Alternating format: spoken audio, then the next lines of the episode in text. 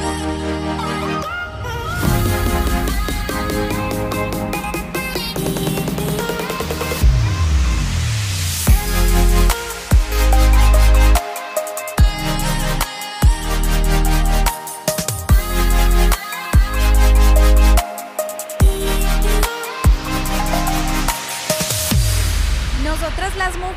Creo que nos identificamos porque somos súper juiciosas, disciplinadas, tomamos notas. Entonces yo le voy a pedir que usted esté muy conectada con este tiempo de palabra, tomando nota y dejándose instruir en lo que Dios quiere traer para nosotras en este día. Les quiero contar una reflexión para empezar. Yo voy a invitar aquí a Lucy que se haga aquí al lado mío un momentico. Y esa reflexión se llama La rana bocona. Érase una vez una rana que vivía en una ciénaga, pero ella quería ir a ver el mundo. Y por eso dejó la ciénaga, salió y emprendió su viaje. Y resulta que en el camino se encontró que había un gran lago azul. Y ella dijo, ¿cómo voy a pasar este lago azul?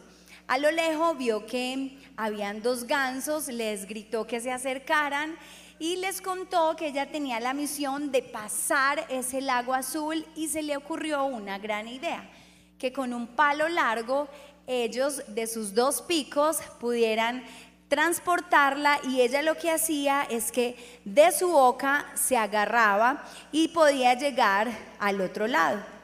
Los pájaros siguieron esta idea y cuando empezaron a transportarla, una parejita que iba en una barca vio y le dijo la esposa al esposo, mira, mira lo que está pasando. Esos dos gansos tan, tan héroes están llevando a esa rana al otro lado. Entonces la rana al escuchar ese comentario de la dama se hinchó de orgullo y dijo, pero esa fue idea mía.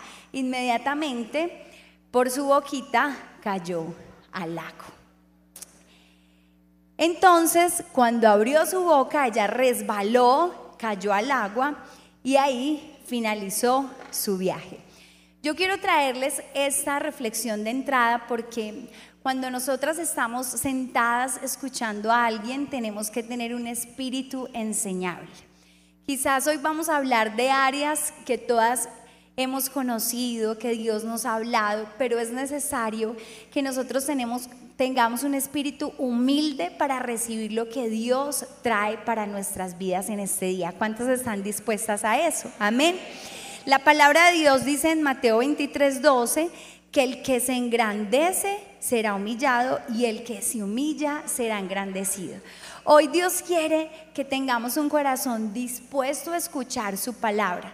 No somos nosotras las que queremos hablar, es el Espíritu Santo que ya nos habló a nuestras vidas y que ahora Él quiere transmitirte ese mensaje para que tú y yo podamos ser fortalecidas. Por supuesto, esta reflexión es ficticia, pero esto nos enseña, como dice la palabra, que tras el orgullo viene el fracaso, tras la altanería la caída y los encreídos nunca progresan. Así que no vamos a ser ranas en este lugar. Amén. Bueno, yo quiero que oremos, cerremos nuestros ojos y oremos. Señor, gracias por este día especial donde solo estamos mujeres recibiendo. Oramos, Señor, para que tomes el control de nuestro corazón y haya disposición un espíritu enseñable en nosotras, donde queramos aprender, donde queramos, Señor, que tu palabra entre a nuestro corazón y se haga vida. Hoy te pedimos, Señor, que no solamente nos des el deseo de estar en este lugar, sino también el querer ir a practicar tu palabra. Te lo pido, Señor. Amén y amén. Voy a pedirle a los voluntarios que quiero contarle que hoy los hombres nos están sirviendo, muy bellos ellos, démosles el mejor aplauso. Que puedan repartir una hoja física, queremos entregarle a cada una de ustedes una hoja física. Y lo primero que quiero contarles con esta hojita cuando la revisen es que por favor miren en la parte de atrás y escriban en este momento ¿Qué es una mujer ideal para usted? voltee la hoja y escriba qué es una mujer ideal para usted. Por favor, llénelo, concéntrese, no piense em, en algo que alguna persona le haya dicho, sino para usted, ¿qué características tiene una mujer ideal? Si usted tiene un lapicero para prestar, por favor hagámoslo en este momento y mientras que recibe la hoja vaya pensando en las características de una mujer ideal para usted. Y los voluntarios van a ayudarnos haciendo lo más rápido posible. ¿Qué es una mujer ideal? ¿Cuáles son las características o las virtudes que tiene una mujer ideal?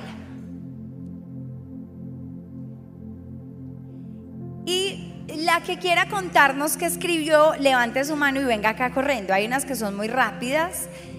Levante su mano, venga acá y nos cuenta qué es una mujer ideal para usted. De a una, de a una. Creo que no les he dado tiempo ya. Por allá me están diciendo, por favor, respétenos. Es que no hemos podido copiar.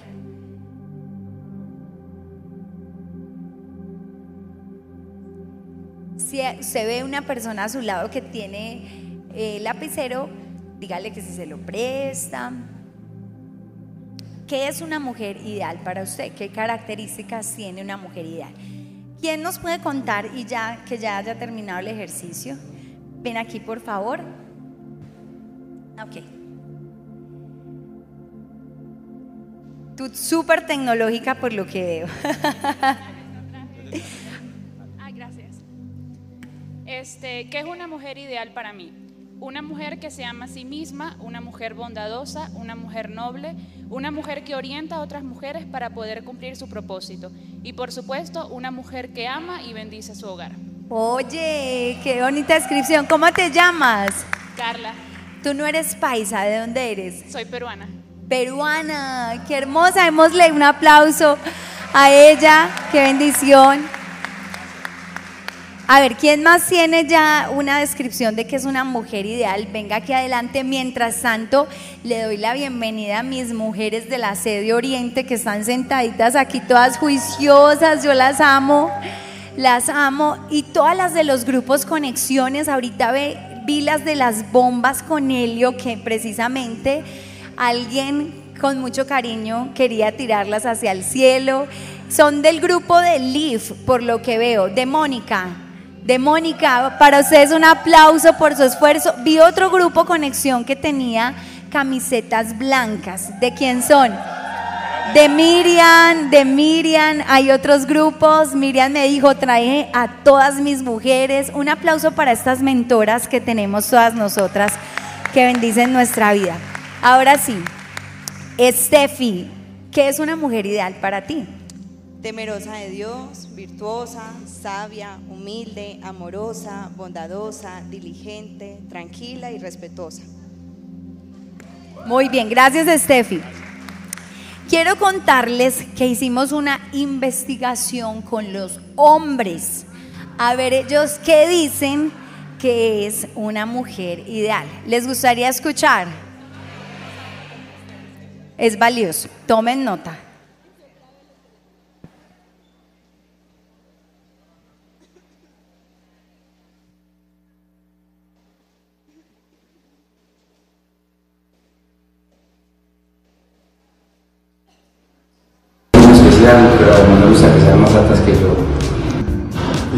Le gusta que sean más altas que él. Largo, ojos claros.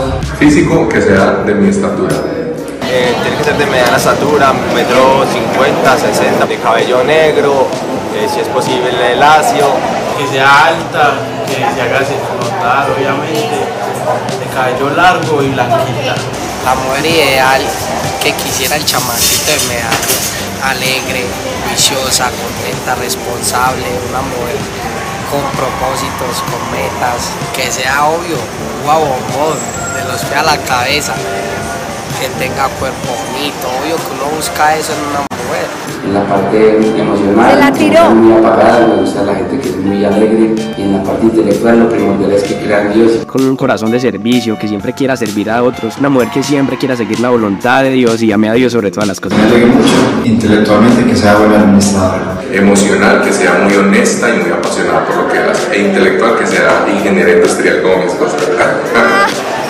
Tiene las intelectualmente, cosas, que claro. sea bastante inteligente, que me aporte muy bien muchas cosas a mi vida y que yo pueda aprender muchas cosas de ella.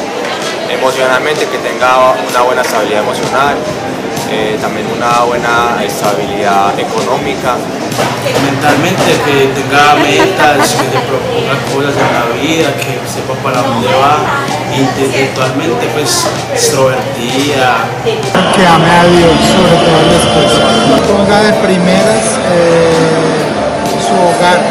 Pero todas las mujeres son hermosas, igual como yo las trajo al mundo, así las La arregló, la arregló. Ya saben, una mujer dedicada y juiciosa, hermosa. ¿Cómo son los hombres ideales? Dana. Los hombres ideales, mira, son respetuosos. Sí. Si le dices un hombre vete, se va. Pero si le dices un hombre ven, viene. Lo tiene claro. Le gustan los respetuosos. A ver, Mateo, ¿tú qué hubieras contestado? Porque el punto se lo llevó Dana, pero ¿tú qué hubieras contestado? Bueno, es la verdad no existen, las mujeres los idealizan.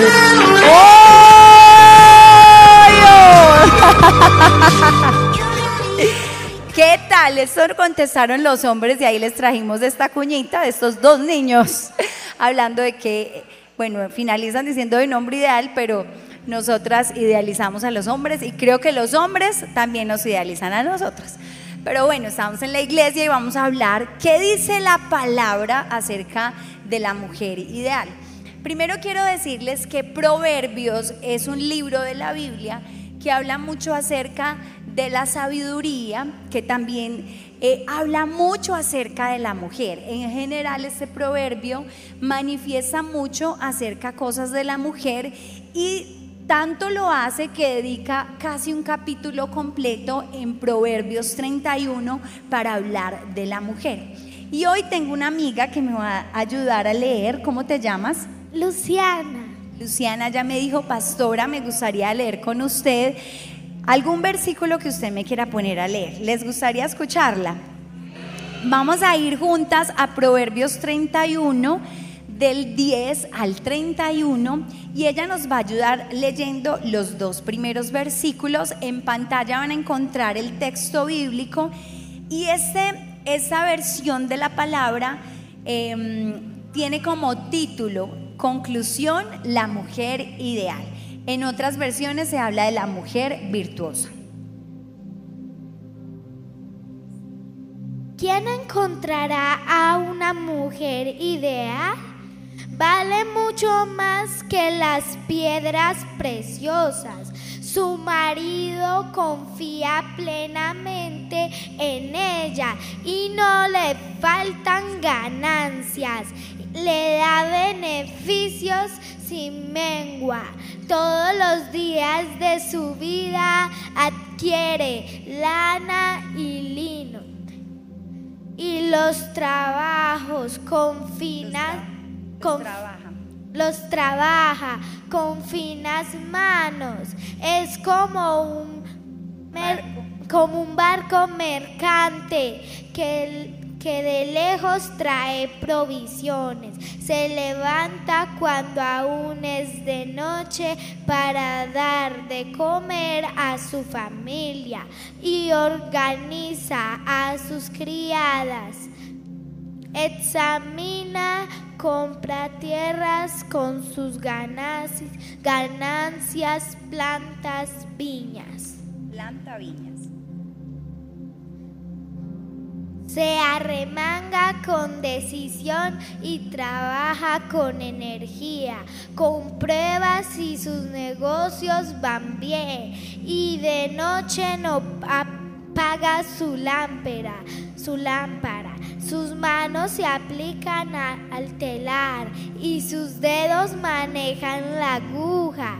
tienden sus manos al necesitado y ofrece su ayuda al indigente.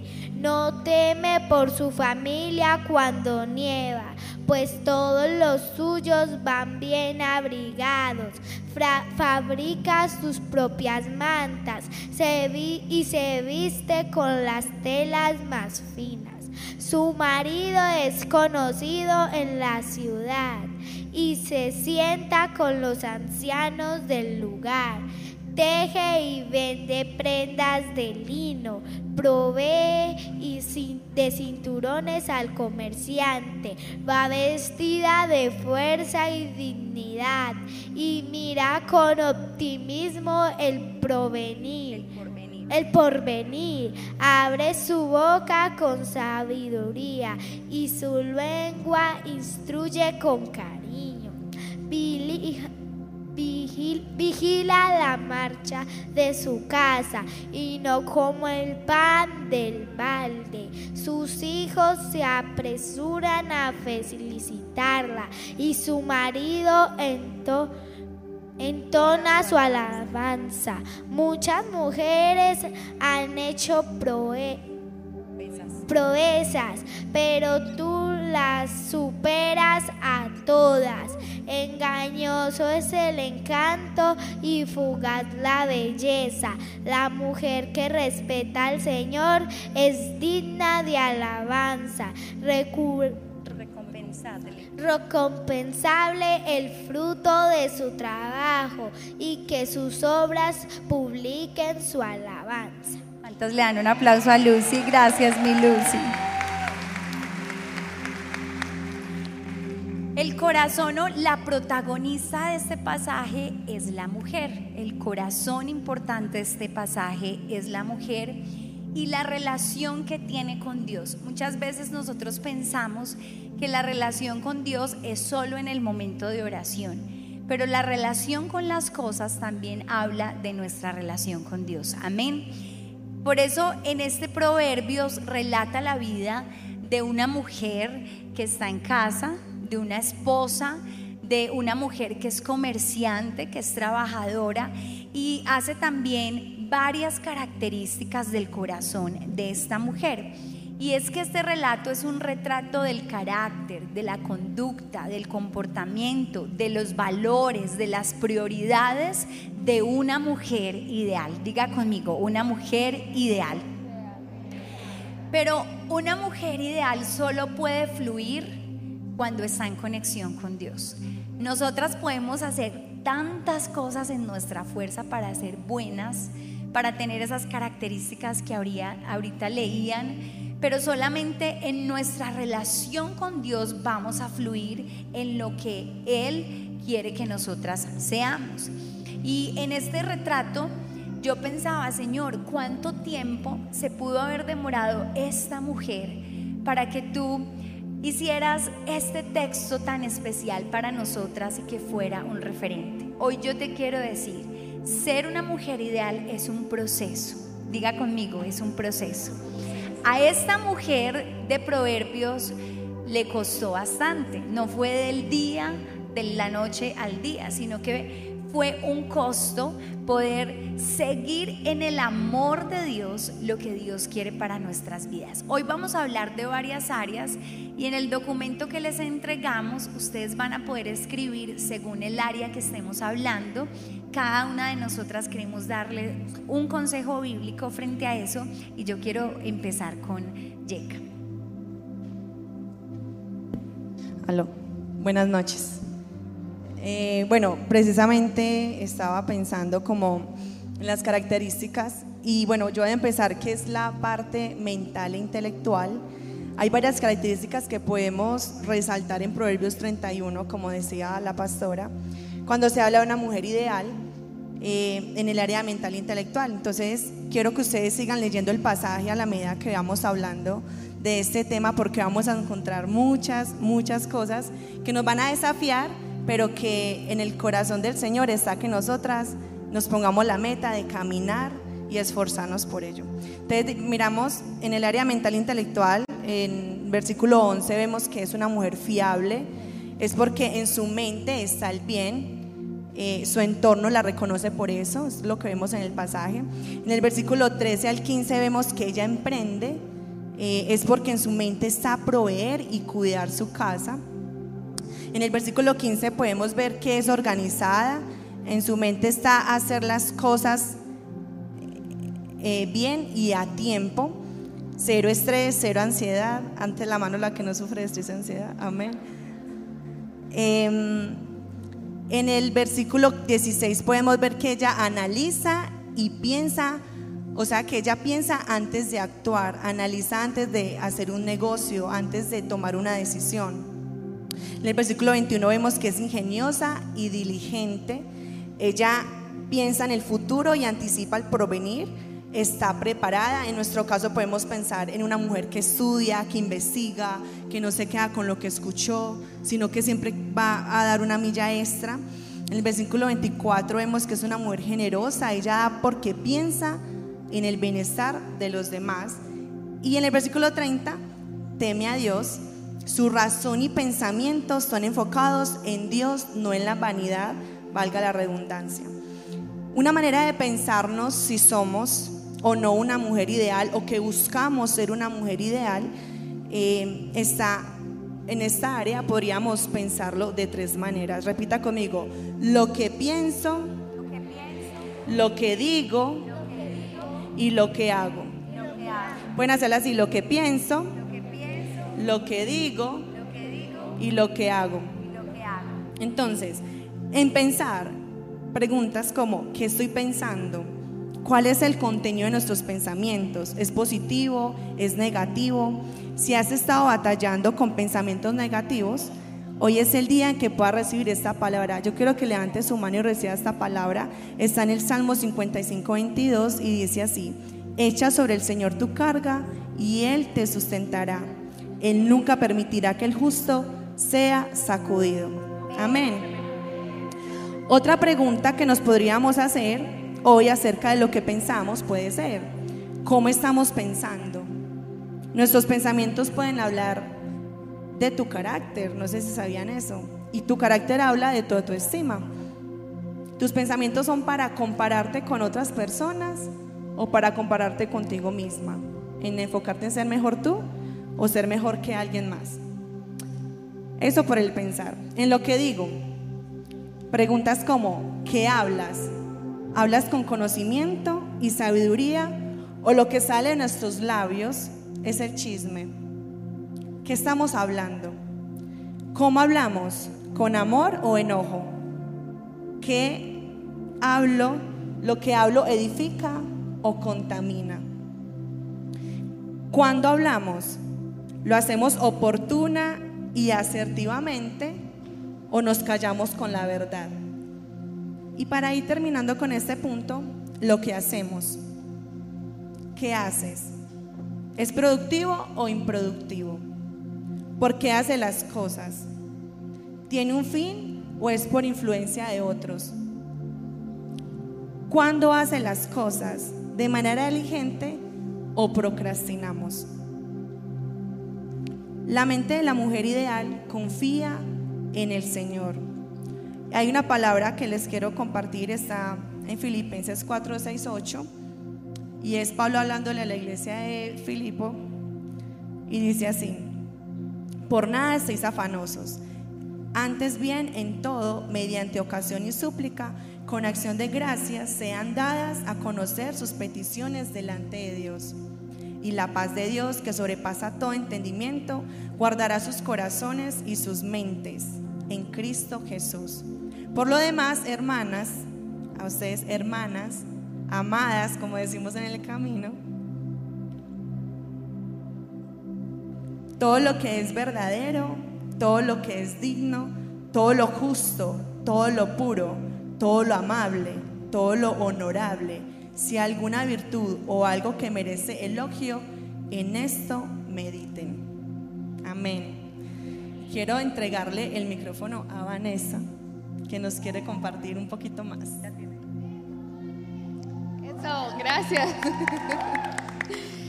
bueno, buenas noches para todas. En una mujer ideal, en lo que Dios nos entregó en Proverbios 31, pude ver una mujer de visión en todas las áreas, pero hoy quiero centrarme en el área financiera, porque para nosotras como mujeres es algo muy importante. ¿Para quien no? A ver, ¿cierto?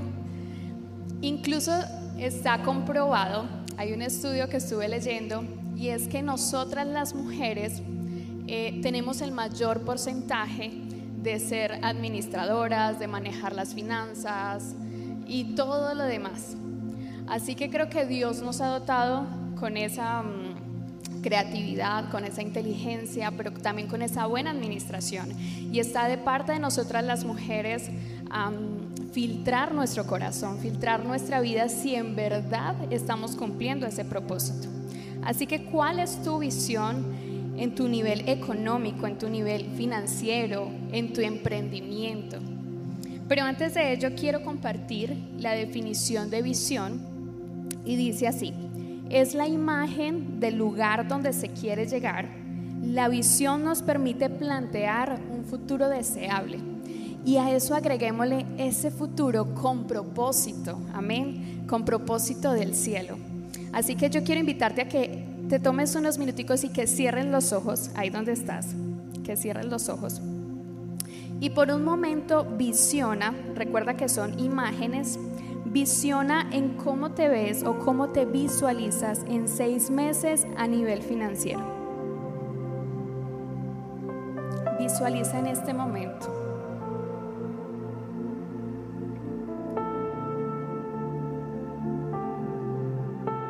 Ahora abre tus ojos y escríbelo en tu hoja.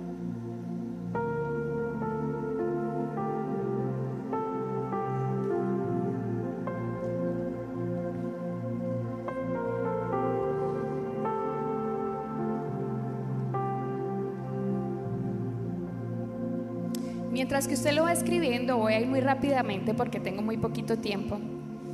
Pero esto es muy importante hacerlo porque trae claridad, trae orientación al futuro, te permite definir el tiempo en que vas a cumplir esa visión o ese propósito que estás visionando. Tienes objetivos claros. Y lo más, más, más importante era lo que yo les decía, nos lleva a cumplir el propósito de Dios. ¿Y por qué les digo que escriban? En Abacú dice que el Señor le entregó una visión y le dijo, escribe la visión que yo te estoy hablando. Porque por naturaleza somos personas olvidadizas y se nos olvida, ¿verdad? Así que es muy importante estar recordando cuál fue la visión. Incluso nos pasa mucho cuando hacemos el mapa de sueños o no lo hacemos, sino que a fin de año entregamos los sueños y a primero de enero dice voy a ir al gimnasio y no sé qué, ta, ta, ta, ta, ta. Y en febrero se les olvidó porque no se escribió, ¿cierto? porque simplemente se quedan en tu mente, pero no están escritos, no tienen algo definido, no tienen un objetivo claro. Y quiero ceñirme mucho en la palabra porque encontré unas cualidades que quiero contarte muy rápidamente y si las puedes escribir sería genial.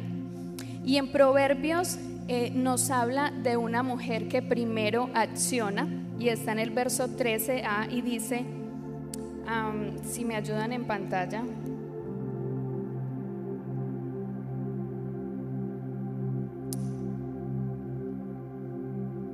dice, sale en busca de lana y lino. Y yo veo acá que es una mujer que se mueve, es una mujer que acciona, no es una mujer que solamente visiona, sino que se mueve hacia el propósito. El segundo es que es feliz. Y en el verso 13b dice, trabaja alegremente con sus manos. Así que todo el tiempo trabaja con, esa um, alegría en su corazón, con esa paz, con esa tranquilidad. El tercero es buena administradora y en el verso 16 dice, sale a inspeccionar terreno, lo compra y adicional dice, con sus ganancias planta un viñedo. Es muy buena administradora Así es, invierte, mejor dicho, ya está hecha. El cuarto es vigorosa, verso 17. Está llena de vitalidad y lista para trabajar. Todo el tiempo está activa, ¿sí? El siguiente, se siente satisfecha, verso 18. Se complace con la prosperidad de su negocio. El siguiente, tiene carácter y, y respeto, verso 25a. Está revestida de fuerza y dignidad. O sea que su carácter le da confianza y respeto y valor por sí misma. Y el último, la última cualidad que, que Dios me habló es que no le teme al futuro, que está en el verso 25b, no le teme al futuro. Y yo, y yo quiero pedirle que, que, que siempre escriba y todo lo que mis amigas estén compartiendo pueda escribirlo para que pueda recordarlo. Y quiero aquí muy rápidamente mencionarlos. Acciona, es feliz, es buena administradora, es vigorosa, se siente satisfecha, tiene carácter y respeto y no le teme al futuro. Ahora, eso suena muy lindo, ¿cierto? Suena hermoso. Pero yo muy rápidamente quiero decirle cuáles no son las cualidades que habla la palabra, ¿cierto? y que filtremos en nuestras vidas cuáles son las que necesitan ser procesadas para llegar a esa mujer ideal. Y una de ellas es como es como todas las que vimos, pero lo contrario. Entonces, si eres una mujer que no se mueve, que no acciona, que espera que todo le caiga del cielo, o que solamente a veces oramos, pero no movilizamos la fe, eso es muy importante o que trabaja amargamente, reprocha el trabajo, no, qué pereza el trabajo que yo tengo, a mí no me gusta, ¿verdad? No administra bien el dinero. Esto es muy importante porque esto es mucho lo que pasa. Compradoras compulsivas. ¿Aquí hay alguna? No, no es de esta iglesia. Ay, sí. Eso es muy importante porque el Señor habla de una mujer que es buena administradora. No es procrastinadora, no todo lo deja para después, no es perezosa, siempre está cansada. Esto nos habla de las cualidades que no están dentro de esa mujer ideal. No piensan en el futuro y solamente viven el presente. Así que hoy quiero invitarte a pensar nuevamente en tu visión, en esa visión económica, en qué es lo que te está deteniendo para emprender y cuáles son esas cosas que tú necesitas en este momento. empezar a filtrar en tu corazón y decirle, Señor, yo quiero que me movilices, me muestres, me reveles en el Espíritu cuáles son las cosas a nivel económico que me están robando el propósito, porque a veces nuestras decisiones detienen el propósito. Amén. Yo quiero que Joan nos pueda decir algo. Sí. Quiero decir, Vani, mientras eh, hablabas, compartías tu palabra y las chicas todas hicimos el ejercicio de cerrar los ojos. En el espíritu sentía muchas mujeres en este lugar lidiando con una fuerte frustración en el área económica. Y quiero decirles que hoy es un momento de libertad en esa área para aquellas que se han sentido frustradas, porque han empezado proyectos y han quedado estancados o suspendidos. Yo quiero decirles de parte de Dios que mientras Vane compartía la palabra, el Señor ministraba fuerte a mi espíritu y me, y me, y me ponía ese sentir de que en cada corazón el Señor está empezando a colocar sueños nuevos y empieza a abrir puertas nuevas y estará quitando todo temor para que tú resurjas del polvo de donde el diablo te ha tenido mucho tiempo en el área económica. Hoy es un día de libertad y yo quiero que tú empieces a tener esa apertura a medida que vamos a estar hablando de cada punto porque el Señor hoy trae libertad en, en cada área, pero ha empezado a poner algo específico en el área de las finanzas, en el área de la economía, en el área del emprendimiento. Levanta tu mano en fe y créelo porque hoy es un día de victoria de lo que Dios te está entregando. Amén.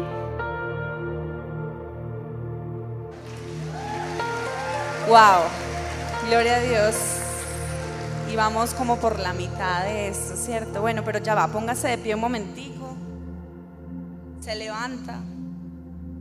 Muy bien, se mueve. Vamos a recordar lo que hemos visto hasta ahora, ¿cierto? Hemos hablado de, de la, de la parte mental, intelectual. ¿Y qué nos dice Yeka? Que cuidemos lo que pensamos. ¿Cómo es? Lo que decimos o que hablamos y lo que hacemos, ¿cierto? También lo que dice Vane, vamos a movilizar esa visión, vamos a despertar esos sueños, ¿cierto? Que el Señor está depositando, a sacudir esos sueños y que Dios va a depositar sueños nuevos. Pero ahora siéntese, ya se puede sentar, era para que se despertara. ahora vamos a tocar un punto que son, es el tema relacional. Y creo que todas las que estamos aquí como mujeres, nos debemos relacionar, ¿cierto? Es algo inevitable. Nos relacionamos en diferentes aspectos, sea en nuestros trabajos, en nuestros hogares, a nivel familiar, a nivel eh, pues, de nuestras amistades, a nivel amoroso. Hay diferentes relaciones que, con las que tenemos que lidiar. Y no sé si usted está de acuerdo conmigo, pero hay veces en que no somos muy exitosas en algunas relaciones y realmente eso también trae a nuestro corazón incomodidad porque decimos, queremos realmente tener un impacto positivo en todas las personas con las que nos relacionamos. Y bueno, leyendo la palabra, ¿cierto? Como ustedes saben, eh, nuestro texto base está en Proverbios 31. Hay algunos versículos que quiero citar nuevamente y en el versículo del capítulo 31, versículo 26 dice, cuando habla, sus palabras son sabias y da órdenes con bondad. Y creo que quiero hablarte de unos puntos que mientras, mientras estaba meditando en cómo el Señor me ha invitado a relacionarme, no quiere decir que lo he logrado en su totalidad, pero ha invitado a mi vida a relacionarme el, Señor me ha pedido que, que lo haga cuidando la confianza. Y una mujer ideal se relaciona desde la confianza, ¿cierto? Y ustedes saben que eso va a ser el fundamento de las relaciones. ¿Qué pasa cuando alguien te traiciona o cuando tú traicionas a alguien? Se fractura la confianza y se pierde el fundamento, se derrumba esa relación. ¿Sí? Otro punto que el Señor traía, a mi corazón era la sabiduría. Y aquel versículo que siempre mencionamos, la mujer sabia edifica su casa. Y pensaba en que, ¿por qué la sabiduría es tan importante en medio de las relaciones? Esa palabra acertada, esa palabra a la medida justa, eso que tienes que decir en el momento oportuno o que tienes que callar, ¿cierto? En algunas ocasiones. La mujer sabia va a tener unas relaciones sólidas porque va a saber cómo actuar. Yo sé que tú, así como me pasa a mí, eres una mujer con emociones, ¿cierto? Y esas emociones a veces nos juegan sucio y nos impiden quizás aplicar ese principio de la sabiduría porque reaccionamos de forma explosiva. No más anoche, les voy a contar una historia. Yo tengo dos hermosos hijos, uno de casi siete años y uno de tres añitos. Y bueno, ahorita por, eh, estaba durmiendo en ese momento con los dos porque están enfermitos. Y bueno, ustedes saben, uno ahí con los pollitos, eh, cuidándolos por la noche. Em, y en eso el mayor, el de siete, yo me convierto, me transformo cuando estoy dormida. No me despierten. O sea, me aterra y mi esposo lo sabe que me aterra que me despierte a destiempo. Deje que me despierte yo solita. Por eso me despierto de primera en mi casa. para que dé tiempo de bajar como todo mira. Entonces resulta que me, des- me despertó mi hijo de siete años, pero qué pesar, eh, le dolían mucho los pies y las piernas, estaba en su etapa de crecimiento y sentía mucho dolor. Y les voy a confesar, le dije, ay, shh, shh, déjeme dormir, duérmase, duérmase. En ese momento como que entré en conciencia, o sea, ese fue mi lado inconsciente. Y como que entré en conciencia al momento y como me desperté, lo escuché, le- literal, estaba llorando porque le dolía. Y me di cuenta como que, Lariana, ¿qué hiciste? Y en ese momento le dije, recordé esta noche. Y dije, oh my God, mañana voy a hablar de la forma de relacionarse. Y meditaba y decía, ok, Lariana, ¿cómo te pide el Señor que lo hagas? Y tenía muchos sueños, estaba muy cansada, eran las 1 y 30 de la mañana en ese momento. Y me levanté y le dije, mi amor, perdón, discúlpame. Eh, ¿Qué tienes? ¿Qué sientes? Y le empecé a hacer masajes en sus pies, en sus piernas, hasta que se quedara dormido. Le di pues para, que, para el dolor y, y pues hasta que quedó profundo. Y yo decía, sé que es difícil controlar las emociones, el cansancio incluso físico, pero el Señor siempre nos invita a actuar con sabiduría, pero también con el, tercer punto que le quiero hablar, que es el amor. Y eso es un gr- ingrediente que no puede faltar en tus relaciones. El amor. A veces, ¿cierto? No tenemos las expresiones más amorosas ni el trato más amoroso con nuestros amigos, con las personas, con nuestros jefes, con nuestras relaciones de pareja, ¿cierto? Pero el Señor nos está invitando también a actuar desde el amor, que es un fundamento. Y quiero contarles que yo le decía a Joa, yo le decía, ay Joa, se me quedó la libreta donde apunto, hago mis notas, yo tiendo a escribir, me dice, ¿por qué no usaste el celular? Y yo, no, yo es porque yo dibujo, yo dibujo mientras el Señor me está hablando, entonces yo necesito dibujar en un cuaderno.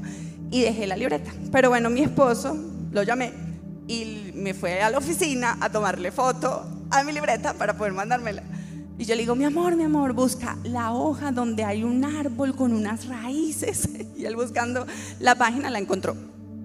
Y yo estaba teniendo esa, mm, pues ese sentir de ese dibujo mientras leía ese texto que quiero compartirles hoy. Y hoy estaba y, y creo que esto estaba orando mi corazón. Dice, cuando pienso en todo esto, caigo de rodillas y elevo una oración al Padre. Pido en oración que de sus glo- gloriosos e inagutables recursos los fortalezca, las fortalezca con poder en el ser interior por medio de su espíritu. Entonces Cristo habitará en el corazón de ustedes a medida que confíen en Él. Echarán raíces profundas en el amor de Dios y ellas los mantendrán fuertes. Y yo en ese momento tenía como una visión y empecé a dibujarla y veía, las veía como árboles. Y veía raíces profundas. Y ustedes saben que las raíces nos sostienen, ¿cierto? Pero en donde estaban enterradas esas raíces eran en el amor de Dios. Y saben que las raíces sirven también para nutrir. Y tú necesitas nutrirte del amor de Dios. Tú necesitas el alimento que proviene del Espíritu a través del amor de Dios. Y de ese amor tú vas a poder entregar en tus relaciones y vas a tener relaciones fuertes, sólidas, inamovibles, que van a poder resistir cualquier tempestad que quiera venir en contra. Quiero entregar esta palabra a tu corazón. Abrázala. Construye esa relación desde la confianza. Construye esa relación desde el amor, desde la sabiduría. Y por último, no quiero dejar de mencionarlo porque les decía a mis amigas que, que tenía que hablarlo de este punto y es desde la verdad. Una relación desde la verdad, desde la transparencia. Nosotras tenemos un nivel de influencia increíble, pero el Señor no nos los entregó para manipular. Y una relación que está basada desde la manipulación se va a marchitar y no va a prosperar. No utilices jamás los dones, los talentos, la gracia que el Señor te ha entregado para manipular las relaciones. Por el contrario, permite que ese nivel de influencia pueda impactar vidas y pueda trascender lo que el Señor ha entregado a tu vida y a tu corazón. Espero que esto pueda bendecirlas y que así como yo trabajemos en construir relaciones sólidas.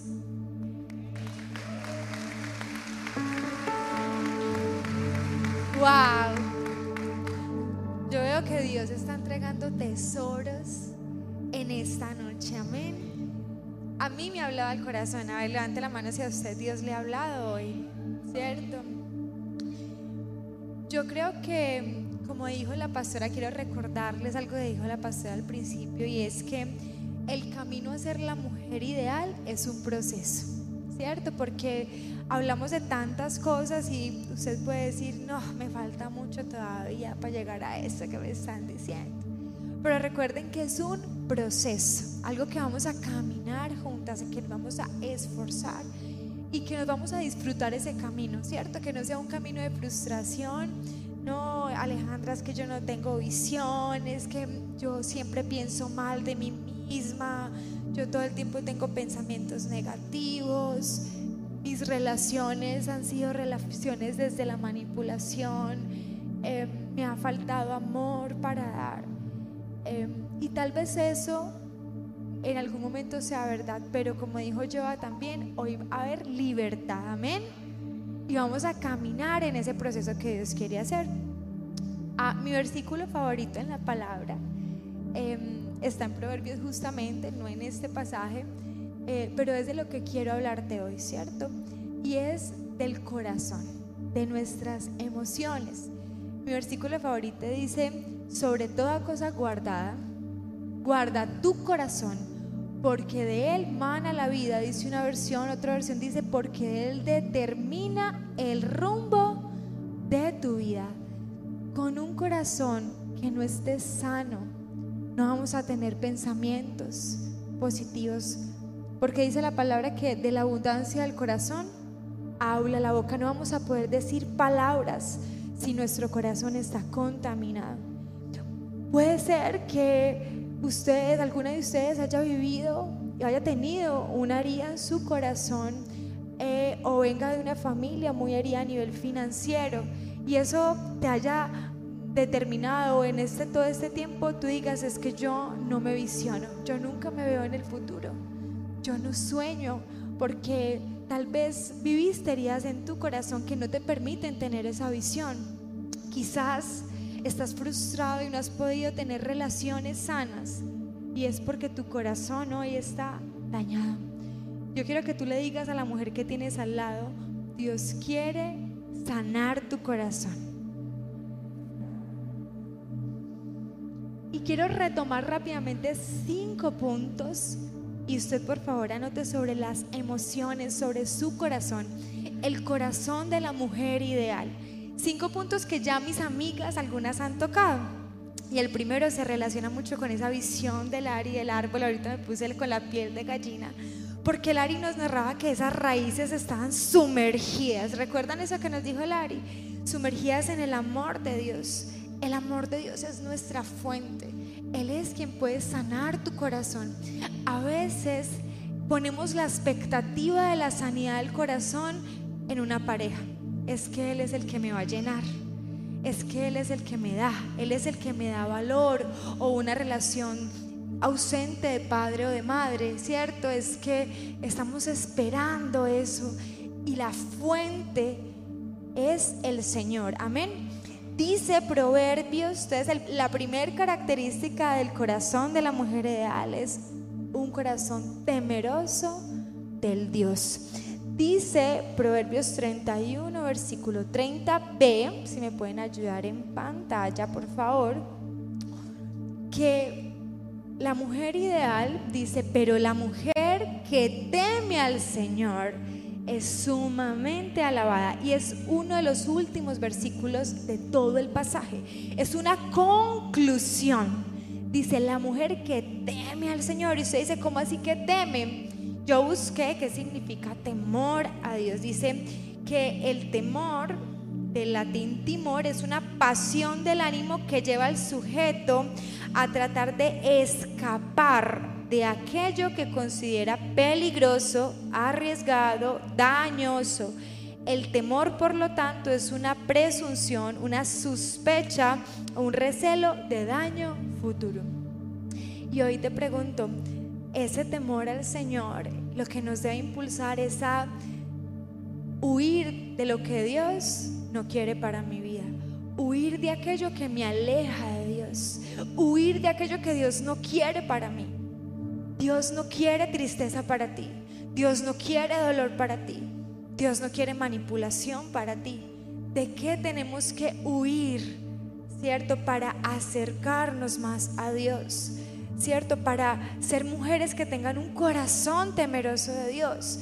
¿En qué relación de traición estás? ¿En qué relación tóxica de dependencia estás? ¿En qué eh, lugar, cierto, estás en donde tú sabes que mientras estés ahí, Dios no va a poder hacer la obra en tu vida? Y nuestro corazón va, la sanidad de nuestro corazón va a depender de qué tanto dejemos que Dios nos sane, que Dios nos transforme, que le entreguemos al Señor nuestro corazón y el Señor sana mi corazón.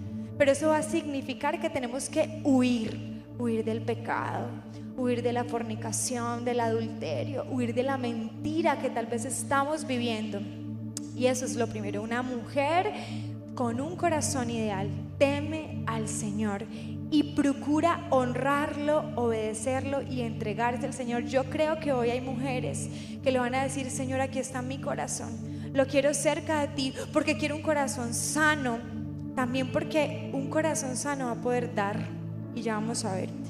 La segunda característica del corazón ideal es un corazón lleno de dignidad. El versículo 25, si me pueden ayudar en pantalla, que ahorita Vane también lo mencionó, es está vestida de fortaleza y dignidad y se ríe sin temor al futuro. Y la característica es, es un corazón lleno de dignidad. Y cuando yo busqué qué significaba la dignidad, significa que un individuo siente respeto por sí mismo. Eso es dignidad. Que se valora a sí mismo. Y en esa misma medida será respetado y valorado. Una mujer con un corazón lleno de dignidad es una mujer que se respeta a sí misma. Y yo te quiero preguntar, ¿cuántas veces nos hemos levantado, nos hemos mirado al espejo y nos hemos faltado a nosotras mismas al respeto? Y hemos dicho como estoy de fea, como estoy de gorda, yo no sirvo para nada porque no soy de esta manera. Te has irrespetado cuando permites que otros abusen de ti abusen de tu confianza, cuando sigues en una relación donde te mienten, te engañan, ¿cierto? La dignidad es el respeto por mí misma. ¿Y saben cómo podemos hacer que nuestro corazón esté lleno de dignidad? Primero, entregándoselo al Señor, teniendo temor a Él. Y Él va a entregarnos y va a renovar nuestra identidad respetarnos y estar seguras de nosotras mismas con un corazón seguro, como pasó la primera chica y dijo, la mujer ideal es segura de sí misma, se respeta y se valora a sí misma. Es esa mujer que sabe cuál es su identidad. Y hoy yo quiero decirte, hoy hay hijas de Dios acá, amén. Hijas del Rey de Reyes, Señor de Señores. Dice la palabra que ninguno de tus cabellos es un error. Él pensó cada parte de tu cuerpo. Tu diseño es perfecto para el Señor. Y hoy no se trata de cómo dice el mundo que nos veamos. Hoy se trata de que estamos respetando nuestro diseño, cómo soy, cómo siento, cómo pienso de mí misma. Esa es la segunda característica una mujer entonces que teme al Señor, que tiene su corazón lleno de dignidad. El tercero es generoso y sensible. Y ese versículo está generoso y sensible está en el versículo 20. Proverbios 31, versículo 20. Que dice el versículo 20, tiende la mano al pobre y abre sus brazos al necesitado. Un corazón generoso habla de nuestra emoción, de nuestro corazón. Yo primero te quiero preguntar, ¿tú crees que tu corazón está sano para dar?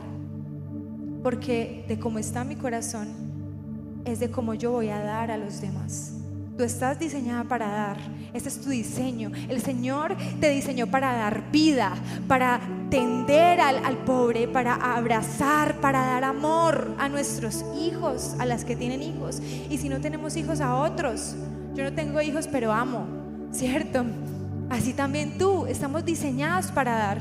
Pero antes de que tú empieces a dar, primero pregúntale al Señor, pregúntate a ti misma, ¿cómo está mi corazón para dar? Porque vas a dar de lo que has recibido, porque vas a dar de lo que hay en tu corazón. Tenemos que estar preparadas para dar, porque ese es el diseño, ¿cierto? Dar, entregar a quien lo necesita en el momento en que lo necesita. Ese es un corazón de la mujer ideal.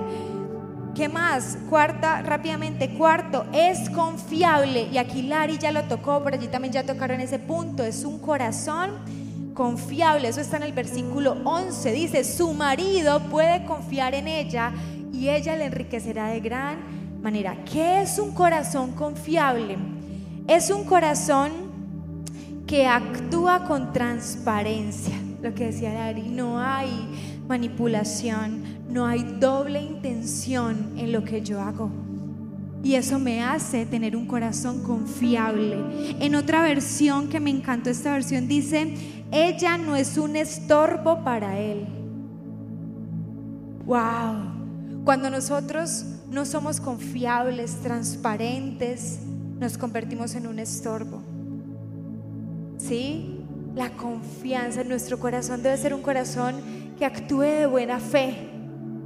Ese es un corazón de la mujer ideal que sea un corazón en el que todos pueden confiar porque saben que siempre actúa de buena fe. Así a veces cometamos errores, porque a veces cometemos errores actuando de buena fe. Pero la importancia está en el corazón, con qué intención hiciste las cosas. Amén. ¿Cuál fue tu intención al hacer algo, al decir algo? Y lo último es un corazón noble en la nueva traducción viviente dice, el título de ese pasaje dice, eh, la mujer noble, ¿cierto? Y esa mujer noble actúa sin maldad, es humilde para reconocer y hacerse cargo de lo que tiene que transformar en ella misma, amándose y respetándose, pero haciéndose cargo de sus emociones y de su corazón, porque es consciente que aquello que alimente su corazón es lo que va a dar a otros. Amén. Eh, y ya le quiero dar entonces la palabra a, a mi amiga. Sigue. Vamos a recordar qué áreas hemos visto. Vimos el área mental e intelectual. También vimos la segunda área que era cuál? La visión. Vimos el área, la tercera, relacional con la Ariana y con María el área emocional. Vamos a ver el área física y es que en Proverbios 31-22 dice que fabrica sus propias mantas y se viste con telas más finas. ¿Qué significan las vestiduras? Esa era mi pregunta al Espíritu Santo. Y el Espíritu Santo me revelaba que significaban protección y cobertura, pero sobre todo representan nuestra forma de vivir en Dios. Y él me devolvía una pregunta que les quiero decir que me dejó bloqueada. Él me decía, ¿tú te vistes para complacerme a mí o te vistes para complacerte a ti misma y a los que están a tu alrededor? Yo les quiero decir que yo nunca había pensado en eso. Obviamente Dios me ha dado una identidad, eh, me ha dado una forma de ser para expresarme en mi forma de vestir y nunca había pensado con qué tanta cordura debo yo vestirme y qué tanto debo enamorar a Dios en la forma en cómo me he visto. y Dios me hablaba mucho de el pecado de la mujer con la seducción. La palabra de Dios dice en Proverbios 6, versículo 26, que la mujer seductora puede capturar o puede cazar la preciosa alma del hombre. Y nosotras acá tenemos cada una como un, un, tope en la forma en cómo nos vestimos, pero yo creo que el Espíritu Santo nos puede dar discernimiento para nosotros ser cuidadosas con la seducción. Porque la seducción no solamente me está hablando de que quizás yo no estoy teniendo una revelación del Espíritu, de ese estilo que Él desea que yo tenga para enamorarlo a Él, sino que está permitiendo que otros caigan está permitiendo también que yo sea valorada por mi área física y no por otras cosas dentro de mi interior. Está permitiendo que el hombre sea casado, sea capturado y no solamente el novio, sino también el esposo de otra mujer. Así que yo creo que hoy nos deja Dios un peso de responsabilidad en cómo estamos cuidando nuestra proyección de la imagen y más como hijas de Dios, como conocedoras de la palabra, el Espíritu Santo nos lleva a tener comportamientos de mujer ideal y Él piensa en absolutamente todo de nosotras. Y hoy yo te quiero hacer la pregunta que el Espíritu Santo me hacía a mí. ¿Estás complaciendo a Dios con tu forma de vestir? ¿Has pensado cómo le gustaría a Dios verte? ¿Has pensado si eso que vas a poner en las redes, porque no solamente es como nos vemos presencialmente, sino en la virtualidad, va a capturar la preciosa alma de un hombre y vamos a hacer que ellos caigan con nosotros en el pecado de la seducción. También dice la palabra en Proverbios 31, 25, va vestida de fuerza y dignidad y mira con optimismo el porvenir. Es un versículo que en áreas lo han tratado. Y es que aquí ya lo que nos hace énfasis el proverbista con respecto a la mujer es que él quiere que nosotras quitemos la prioridad del área física. Nosotras hemos tenido una prioridad inadecuada. Yo no estoy diciendo que esa área sea algo que nosotros debemos descuidar. De hecho, yo soy demasiado, eh, digamos, obstinada en poder guardar mi área física. Soy muy visual, me gusta verme bien, sentirme bien, estar organizada. Es algo que mi esposo me dice mucho, yo admiro de ti eso, siempre estás organizada. Y es algo que a mí me gusta. Pero yo debo cuidar que en mi corazón mi área física no sea una idolatría, no sea un ídolo al que yo le esté dando el mayor lugar y que le esté quitando el lugar a Dios. Porque yo debo estar, mi prioridad estar, es vestida de fuerza y de dignidad y que yo tenga esos hábitos espirituales que habla este proverbista. Y además dice en Proverbios 31:30, engañoso es el encanto y fugaz la belleza. La mujer que respeta al Señor es digno, es digna de alabanza. Si nosotras no estamos pasando tiempo a solas con Dios para admirar y contemplar su belleza, no vamos a poder tener la belleza que tanto anhelamos. Amén. Yo quiero volverte a repetir esto. Si tú no estás pasando tiempo a solas con el Señor, contemplando su belleza, no podrás reflejar su belleza. Nosotras buscamos eh, hacer cosas para vernos lindas y una vez más quiero decir, eso no está mal, sino cuál es nuestra prioridad.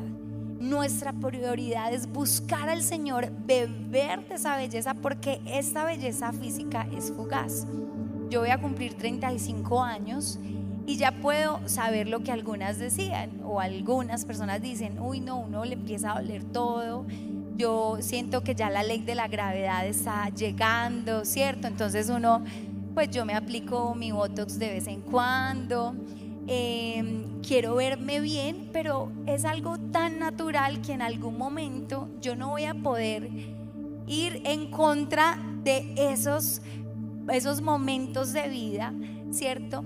Y debo saber que lo que queda es mi belleza interior. ¿Cuántas aquí están buscando su belleza interior?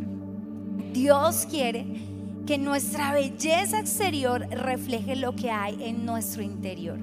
Y es que la belleza exterior se vuelve como engañosa, como dice esta palabra, se vuelve falsa cuando yo no trabajo en mi belleza interior. Alguien me puede conocer, ese novio, ese esposo que estoy esperando, mis amigos, y quizás contemplan mi belleza exterior, pero al acercarse a mí, al profundizar en la relación, empiezan a decir, no, es que ella está deprimida, es que ella es envidiosa, es que ella es difícil en sus relaciones, es que ella es grosera.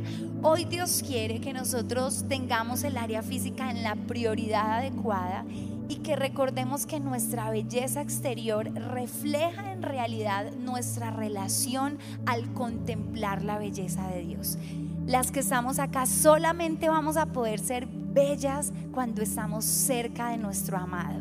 Nuestro esposo es el Señor. Nosotras somos su iglesia, todos somos su iglesia, esa novia que tiene que estar preparada, ataviada para Él. Pero no está hablando de nuestra belleza física, sino de nuestra belleza interior y cuidar que nosotras no seamos mujeres que caigamos en el pecado de la seducción, en cómo nosotros proyectamos nuestra imagen y que casemos la preciosa alma, como dice Proverbios, del hombre.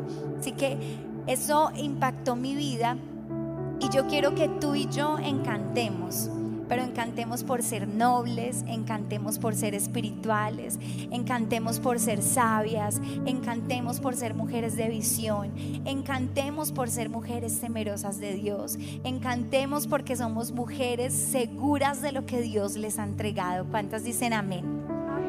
Dele ese fuerte aplauso al Señor.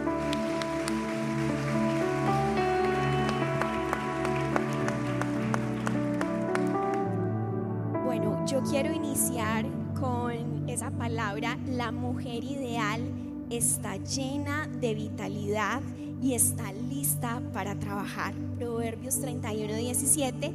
Y en otra versión dice, ella es fuerte y llena de energía. Aquí la palabra nos habla de nuestra salud. Y yo creo que la mayoría de las mujeres hemos dejado eh, es más, en nuestra lista de prioridades o de, o de importantes, ni siquiera tenemos nuestra salud. Porque quizás hemos recibido en nuestra mente mentiras del enemigo o también desde casa vimos a nuestras mamás, nuestras abuelas en el cuidado constante de los hijos, de una familia, en un eh, entregar sin medida y se olvidaron tanto de ellas mismas que nosotras inconscientemente repetimos ese patrón y no nos y no visualizamos que la salud nuestro cuerpo también es importante.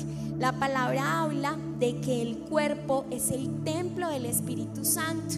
Es decir, este es un recurso que nos ha dado el Señor para que nosotros podamos administrarlo, ¿sí? Y el Señor nos pregunta de qué forma estás administrando este recurso.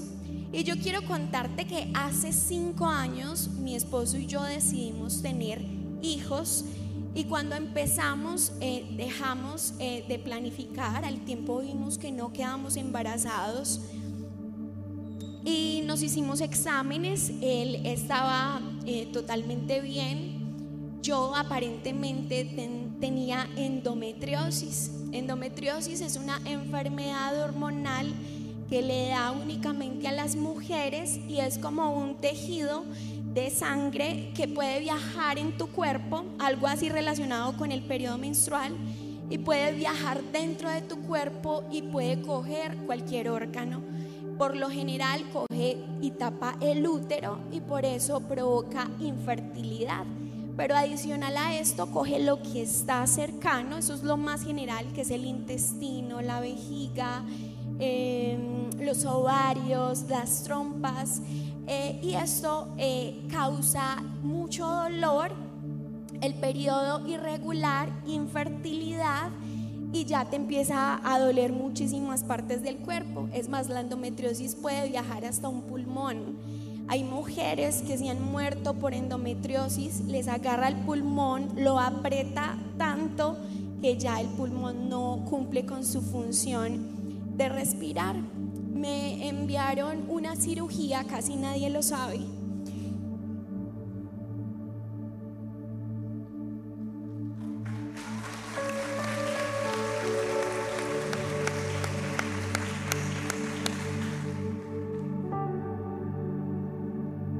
Eh, me ordenaron una cirugía y yo obviamente la acepté, pero cuando se estaba acercando el día, tomé la decisión de no ir.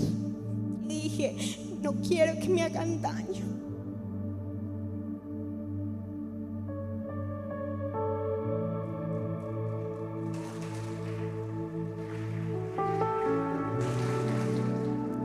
No me voy a hacer ese procedimiento, no quiero que me hagan daño. Y el temor que tenía en mi corazón lo tapé con fe. Empecé a decir, es que Dios, Dios me va a sanar. Es que Dios me puede sanar. Pero no me di cuenta. Obviamente yo soy completamente segura de quién es Dios. Él es mi creador. Él sabe qué me pasa. Él me conoce más que a mí misma. Él es el poderoso. Él es el que resucita muertos. Y también sé quién soy yo. Yo soy una hija de Dios. Yo soy amada por Él. Estoy completamente segura de eso. Pero no me estaba dando cuenta que Dios estaba eh, formando en mí un carácter, una responsabilidad de hacerme responsable. Mira, en Proverbios dice, está llena de vitalidad y está lista para trabajar. La endometriosis, pasados los años, estaba eh, poniendo en mi pesadez, me cansaba súper fácil. Y yo le pedí al Señor que quitara la pereza, que quitara la pereza. Y no era pereza, la endometriosis estaba quitando mi energía, no eran las actividades del día a día, sino que era eso, ¿sí? Y yo por mucho tiempo eh, me escondí o me hice la boba. Yo creo que muchos acá no queremos exponernos a, eso porque inconscientemente el enemigo te dice es más importante esto, es más importante aquello, pero resulta que dentro de nuestra lista de prioridades, importancias, dice el Proverbios 31, que también está la vitalidad, también está la salud, y resulta que eh, pasados los años, yo no fui nunca, y pasados los años, no solamente me estaba dando dificultad para dejar del cuerpo, sino que ya ahora me estaba doliendo para orinar. Algo que para nosotros es algo placentero, es algo bueno, ya me estaba doliendo y este año le dije a mi esposo, quiero ir al doctor, ya, ya no aguanto más. Fui al, al doctor, iniciamos un tratamiento y dentro del tratamiento... Eh, me enviaron unos, unos, exámenes médicos. Cuando me llaman a decirme que la fecha del examen me dio gastritis, porque sabía que iba a ser muy doloroso para mí, fui al examen. Antes de ir al examen en la mañana, yo le decía a Dios, y yo, Señor, tu mano suave, delicada, cuidadora, puede tocarme, yo puedo sanar, yo quiero que tú lo hagas.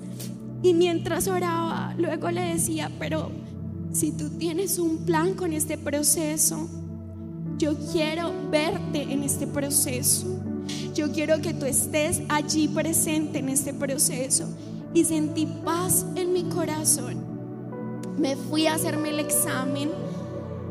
Eh, y bueno, el examen consiste en que debían de meter una sustancia líquida yodada en mi cuello para que ingresara en mi útero con mis trompas y poder ver de qué forma estaba. Resulta que yo debía de prepararme un día antes y tomar medicamentos para el dolor justo antes del examen porque era muy fuerte.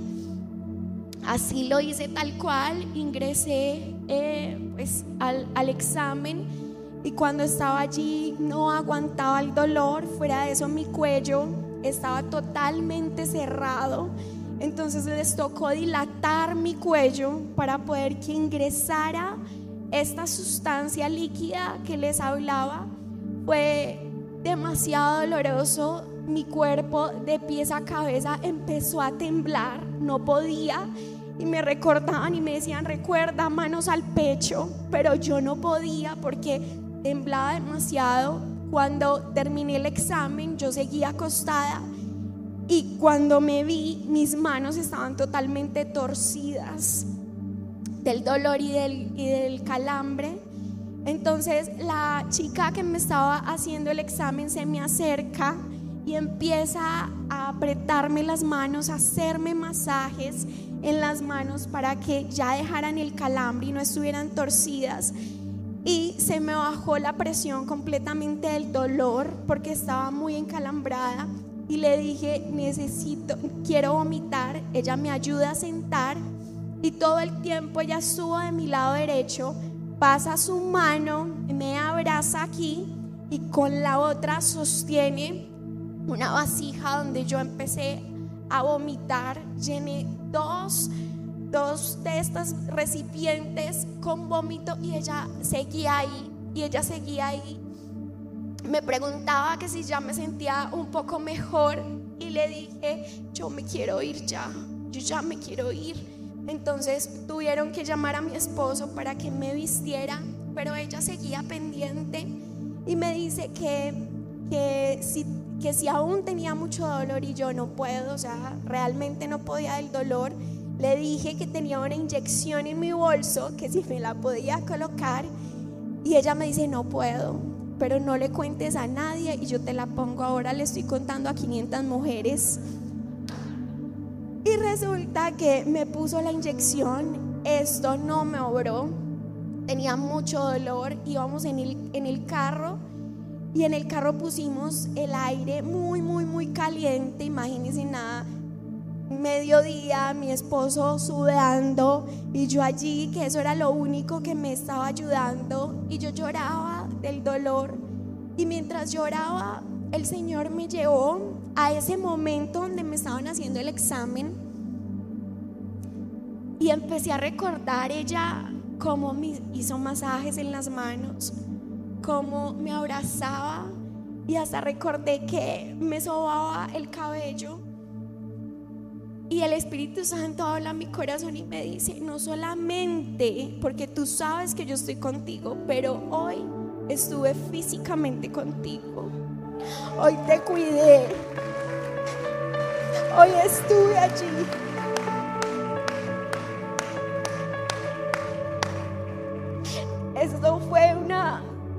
Una cosa loca. Yo lloraba del dolor, pero también lloraba de lo que me había dicho el Espíritu Santo, descanso en, el día porque tuve que hacerme inyectar nuevamente, pero en la noche, cuando despierto, yo recordaba eso, eso no salía de mi mente. Y empecé a escribirle una carta a esta persona, a esta chica. Y empecé a escribirle todo que el Espíritu Santo ponía en mi corazón para ella. Y una de las cosas que le dije fue, tú consciente o inconscientemente fuiste un instrumento de cuidado, de amor de Dios hacia mí. Y le dije el propósito y el valor que tenía en Dios.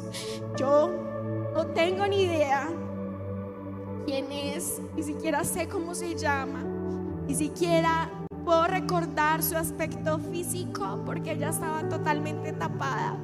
Pero yo escribí esa carta. Yo pensaba en algún momento se la voy a entregar. Después de ese examen tan doloroso, me dirijo a investigar en qué había avanzado la endometriosis. Yo ya sabía de qué se trataba, pero investigué. Y en esa investigación me doy cuenta de que todo de lo que se trata una endometriosis, yo lo tenía. Y lloré, lloré. y lloré demasiado porque después de cinco años me estaba enfrentando a lo que tanto temí, a lo que yo no quería ser expuesta, ¿sí? Y lloré reconociendo mi responsabilidad.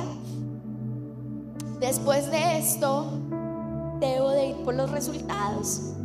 Y me llevé un detalle, la cartica. Y yo sabía que los resultados no eran donde me hicieron eso, sino en el consultorio de enseguida. Pero igual yo fui donde me lo hicieron a ver si la veía. No sabía de qué color era su cabello, porque ella siempre tuvo gorro, tapabocas, fuera de su uniforme tenía su bata y no sabía ni siquiera cómo se llamaba. Entonces me acerqué y pregunté con obviamente la ilusión de verla y le dije dónde se entregan los resultados y me dijeron en el consultorio de enseguida. Entonces me fui entregué mi cédula y mientras esperaba que me llamaran para entregarme los resultados, empecé a decirle al Espíritu Santo, Espíritu Santo, yo no sé qué tú qué vas a hacer, pero si este loco plan es tuyo, cuando yo vaya, que ella esté parada en la puerta llamando a un otro paciente. Pues llegan y me llaman eh, a la taquilla para entregarme los resultados y yo veo una mujer al fondo de ojos negros. Y mi corazón empezó a palpitar. Todo el mundo, casi todo el mundo tiene ojos negros, ¿cierto? Pero yo no sé qué pasó y mi corazón empezó a palpitar cuando yo la vi. Y ella se volteó y luego volvió a mirar y empezó a venirse hacia mí. Y me dijo, ¿cómo te terminó de ir? Y yo, yo no sabía qué hacer y yo inmediatamente le dije, mira, te traje esto. Y le entregué el sobre. Y le, le conté todo lo que me había pasado y me dijo, ven, yo te ayudo a leer los resultados.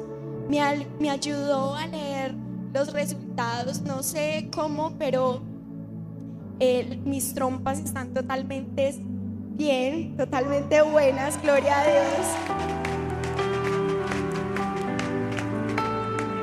Y aunque estoy en un proceso, porque sé que esto es un proceso, estoy completamente segura que estoy de la mano de Dios, que voy de la mano de Dios, ¿sí? Y yo salí de allí, yo salí de allí de ese consultorio, obviamente, les confieso, no sé quién es, no sé qué pasó, no sé si es cristiana, no sé si ama a Dios, no sé, pero Dios tenía algo para ella y yo quería ser ese instrumento, quería cumplir ese propósito. Y así tú estés pasando por un proceso como yo, usa este proceso para servirle a Dios. Porque la vitalidad también se trata de nosotros empezar a tomar decisiones sabias de qué le está haciendo daño a tu cuerpo.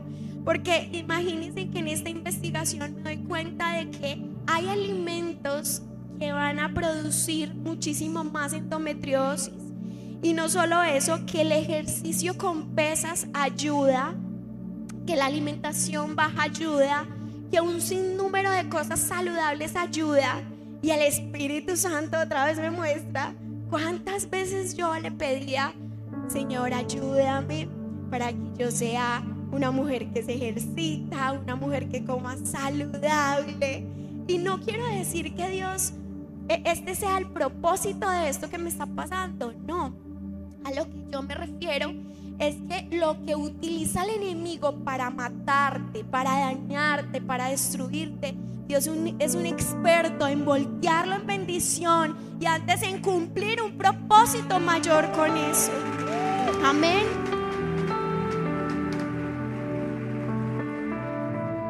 Y como te digo, la mujer virtuosa es quien administra de la forma correcta su templo o el templo del Espíritu Santo. ¿De qué forma estás administrando tú este recurso, este cuerpo? Por dentro, ¿cómo estás? ¿Sí? Y quiero leerte por último para terminar una promesa que me entrega, me regala el Señor a mí, porque estoy en esto, pero también se las quiero regalar a ustedes, a cada una de ustedes. Y está en Isaías 12 y dice, alaben al Señor que estuvo airado conmigo, pero ahora me consuela.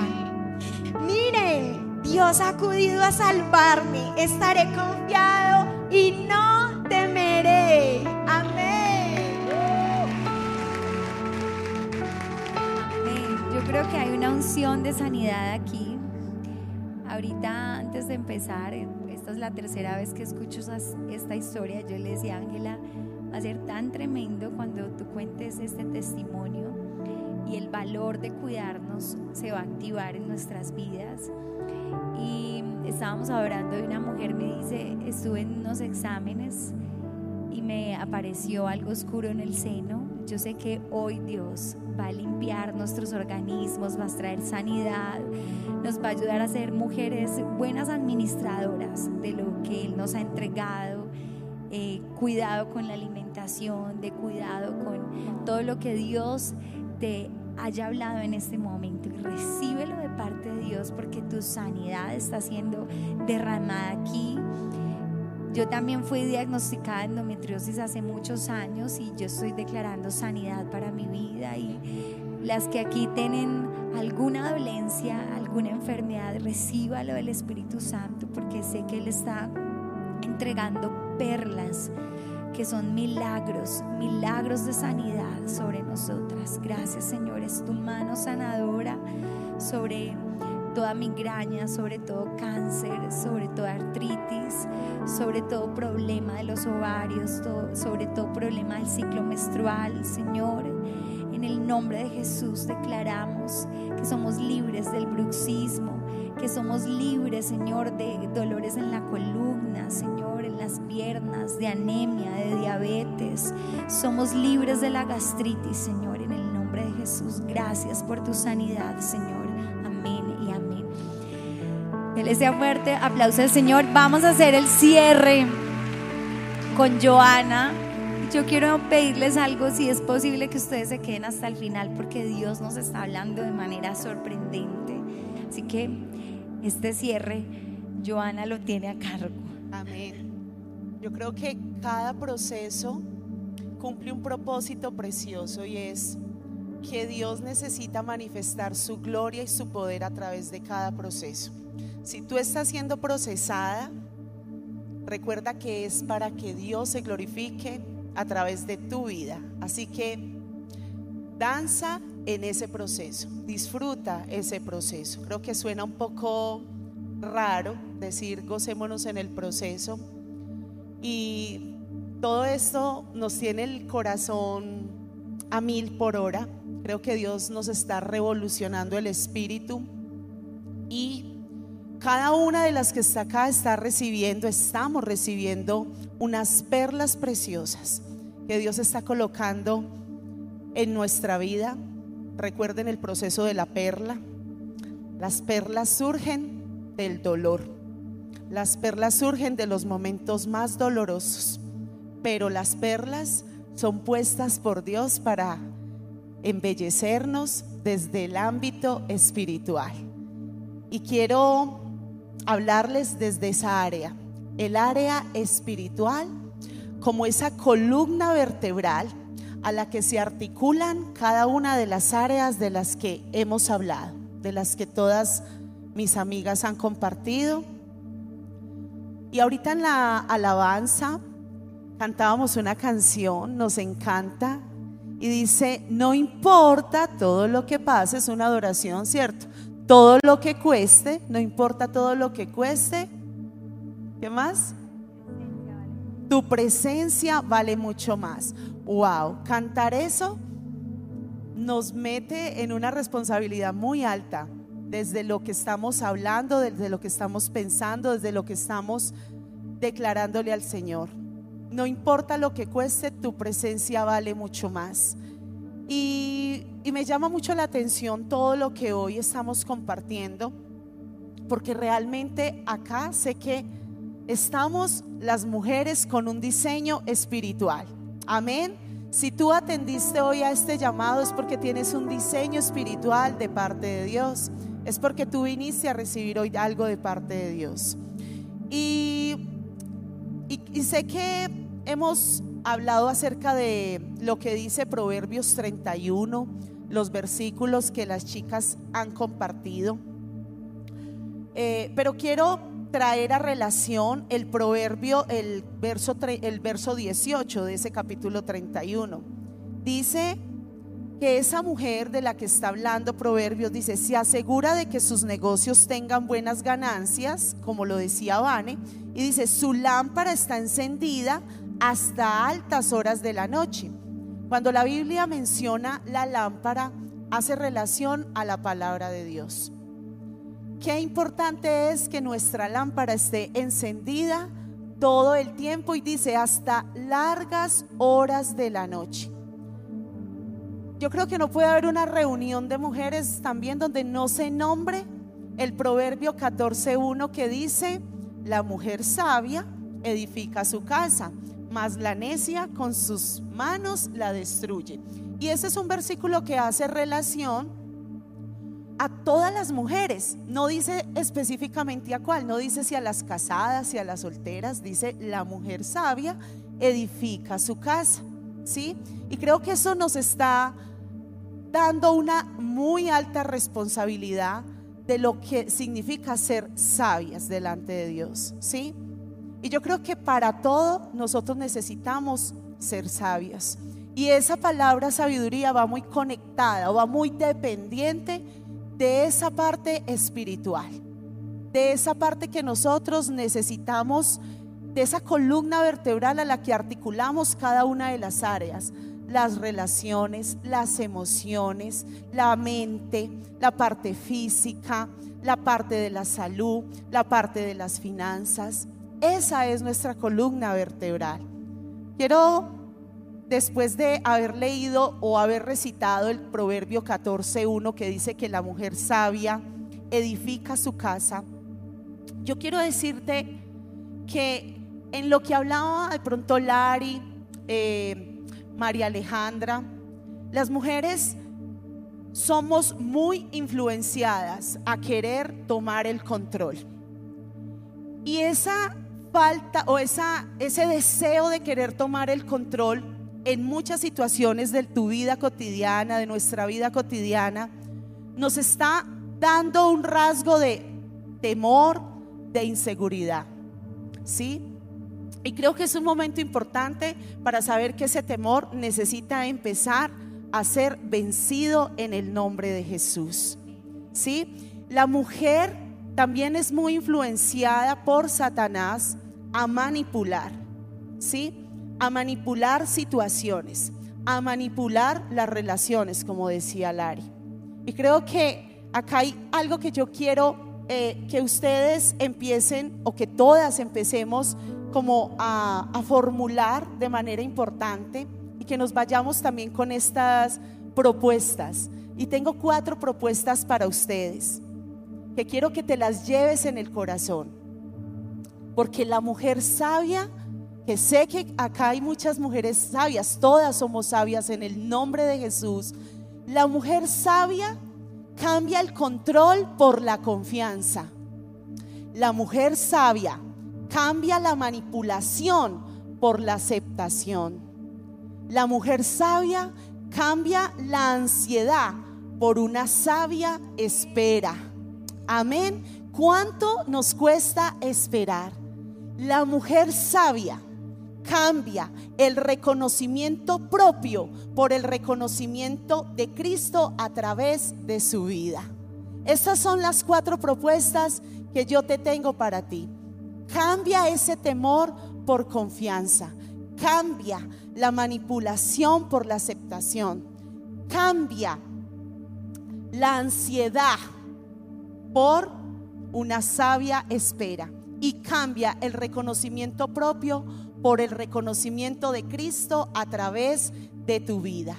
Quiero darles esta promesa de parte de Dios que está en el Salmo 3, 3 y dice, lo voy a leer de la siguiente manera y si tú crees en esta promesa para tu vida, levanta tu mano en una acción de fe porque dice, mujer, Él perdona todos tus pecados y sana todas tus enfermedades. Te redime de la muerte y te corona de amor y tiernas misericordias. Calma, colma tu vida de cosas buenas. Tu juventud se renueva como la del águila. Amén. Que Dios las bendiga, mujeres espirituales. Amén. Aleluya. Vamos a orar. Cierra tus ojos. Padre, ayúdanos a ser esas mujeres, esas esposas, esas madres que sean conforme a tu corazón. Gracias por ponernos este ejemplo de la palabra, Señor, para que podamos seguirlo. Yo quiero que tú pienses en qué versículo de este capítulo de Proverbios hoy se convierte en un regalo, en una perla para ti. Y dile, Señor, te pido que me ayudes a aprender. Te pido que me ayudes a recoger de aquí, Señor, una disciplina espiritual para yo en este proceso de ser esa mujer virtuosa, de ser esa mujer ideal, Señor, solo busque agradarte a ti. Señor, oramos por el área intelectual, oramos, Señor, por la visión, por los emprendimientos, por el área financiera. Oramos por las relaciones, por el cuidado, los límites, la confianza, la sabiduría, la verdad en la que tú quieres que andemos. Oramos, Señor, por nuestra área emocional, para que podamos dominar nuestras emociones y ellas no nos dominen a nosotros. Oramos, Señor, por nuestra área física, para que nuestra imagen te represente, sea una expresión del estilo de vida que ahora asumimos al seguirte a ti. Oramos, Señor, por nuestra salud y te pedimos que nos sanes y que nos ayudes a ser responsables con el cuerpo que nos has entregado. Oramos, Señor, por nuestra vida espiritual porque nos debemos a ti queremos estar a los pies del Maestro. A tus pies, Señor. No importa todo lo que cueste, Señor, tu presencia vale mucho más para nosotros. Habla con el Señor por unos segundos y dile, Señor, hazme esa mujer sabia. Deja que el Señor también hable a tu corazón, ministre tu vida, te muestre áreas de oportunidad, áreas donde tenemos que buscar cambios, donde Él está hoy trayendo reconocimiento de faltas. Señor, háblanos, háblanos, Señor. Escuchamos tu dulce voz, Rey de nuestro corazón, Creador de nosotras las mujeres. Escuchamos tu voz, Señor, y nos permitimos ser guiadas por ti. Te amamos, Señor. Amén y amén. Vamos a darle el mejor aplauso a nuestro Creador. Gracias, Señor.